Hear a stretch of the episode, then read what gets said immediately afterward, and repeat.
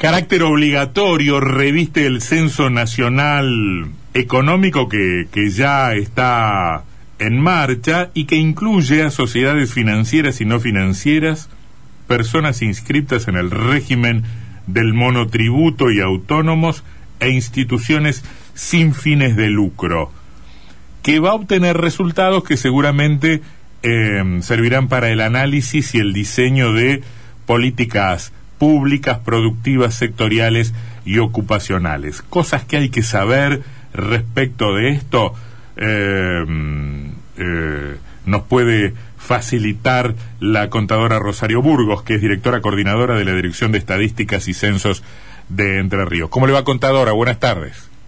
Hola, buenas tardes. ¿Cómo están ustedes? Los saludo eh, a ustedes ahí en la mesa de trabajo y a toda su audiencia. A ver, eh, ¿desde cuándo está en marcha o desde cuándo está en proceso este censo? Este censo se inició el 30 de noviembre del año pasado. Ajá. ¿Y qué supone em, recopilar qué clase de información?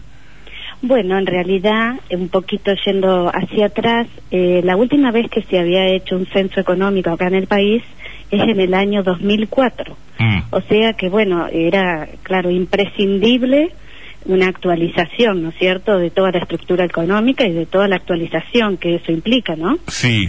Eh, y bueno, entonces, bueno, de alguna manera el Instituto Nacional de Estadísticas y Censos, INDEC, bueno, eh, dio este paso tan importante y se inició este censo, ya le digo, el 30 de noviembre para toda eh, la estructura, digamos, las personas humanas, jurídicas, bueno, el monotributo, como usted mencionó también, este, sin fines de lucro inclusive, bueno, mm. este, para tener, bueno, un dato actualizado respecto de, de la parte económica. A ver, em, me interese o no me interese eh, a mí personalmente, mi perfil productivo o económico debe ser cargado de alguna manera. ¿Esto es correcto? Es correcto, es ah, así. ¿y cómo, y, cómo, hago yo? ¿Me, van a venir a preguntar? ¿Yo tengo que llenar un formulario? ¿Cómo funciona? Es, eh, es eh, bueno, una innovación porque es un, un censo estadístico digital. Mm. Eh, este censo se realiza a través de la página de la FIP,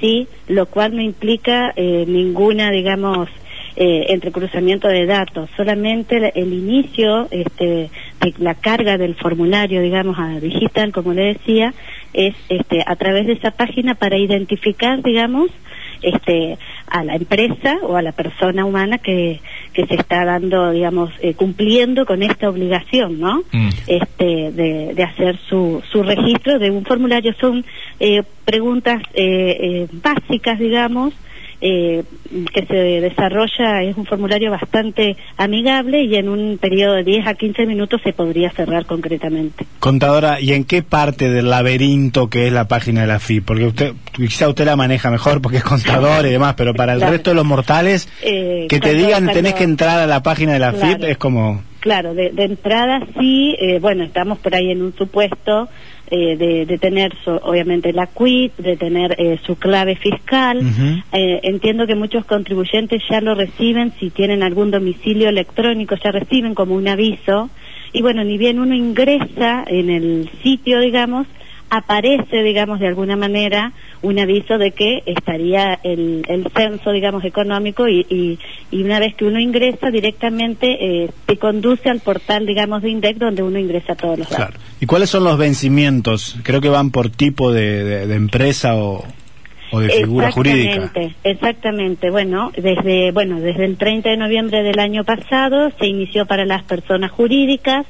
Eh, esto estaría venciendo ahora, eh, ya si mal no recuerdo, venció fines de enero y las, este, a partir de, del primero de mayo le toca a los autónomos y, no, perdón, ahí estaría eh, el, eh, ahora en febrero, perdón, entre febrero y junio las personas humanas, o sea, monotributistas, autónomos, eh, entrarían en, en, el periodo de tener que empezar a completar sus datos. ¿Y ahí hay una alguna clase de sanción para quien no, no, no, no llena el formulario? Claro, el, tema va a ser que esto es eh, por ahí como se pasa en otros tipos de censo, como fue en su momento el censo agropecuario, digamos, que si uno no, es un formulario a nivel obligatorio en el sentido de que si hay algún tipo de, después de dificultad en cuanto a que si uno no completa el censo, después a nivel de Banco Central siempre se solicita como un certificado censal, ¿sí?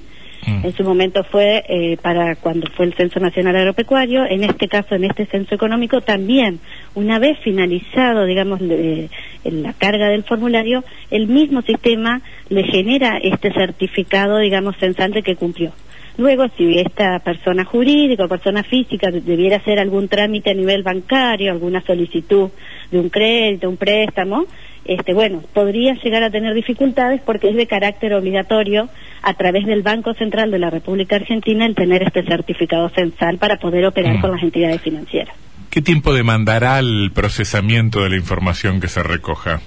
Eh, nosotros tenemos entendido que INDEC desde eh, julio en adelante comienza con esa etapa de procesamiento y luego pone a disposición, obviamente, de todas las direcciones de estadísticas eh, provinciales la, la, información, digamos, que, que arroje, ¿no es cierto?, todo el, mm. completamiento de los formularios. Muy es una etapa inicial, luego vienen seguramente algunas encuestas. Eh, era la contadora Rosario Burgos, directora coordinadora de la Dirección de Estadísticas y Censos de Entre Ríos, entrar a la página de la FIP, llenar el formulario, cumplir con el Censo Nacional Económico.